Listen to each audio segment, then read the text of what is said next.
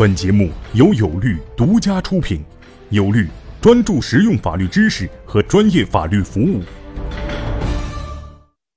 大家好，我是有律创始人王英俊律师。今天我们讲的法律词条是控股股东。什么是控股股东呢？我们知道，任何一个公司都有股东，尤其很多的公司都有两个或两个以上的股东。那么这些股东他在公司是有不同的地位的。而这个地位的体现，就是他持有多少公司的股权。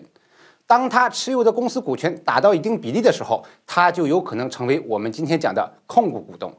那么，你要成为一个公司的控股股东，你持有的股权比例应该达到多少呢？那就是要达到百分之五十以上，你就是这公司的控股股东了。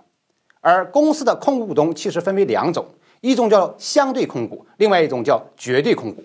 比如。我们刚才所说的，如果你的股权比例达到百分之五十以上，你就是一个相对控股的股东；如果你的股权比例达到百分之六十六，也就是说三分之二以上的时候，那么你就是一个绝对控股的股东。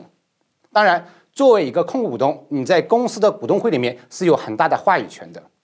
那么，尤其是当你的持股比例达到三分之二以上的时候，你成为公司的绝对控股股东的时候，那么你在公司的股东会里面就有一个绝对的话语权。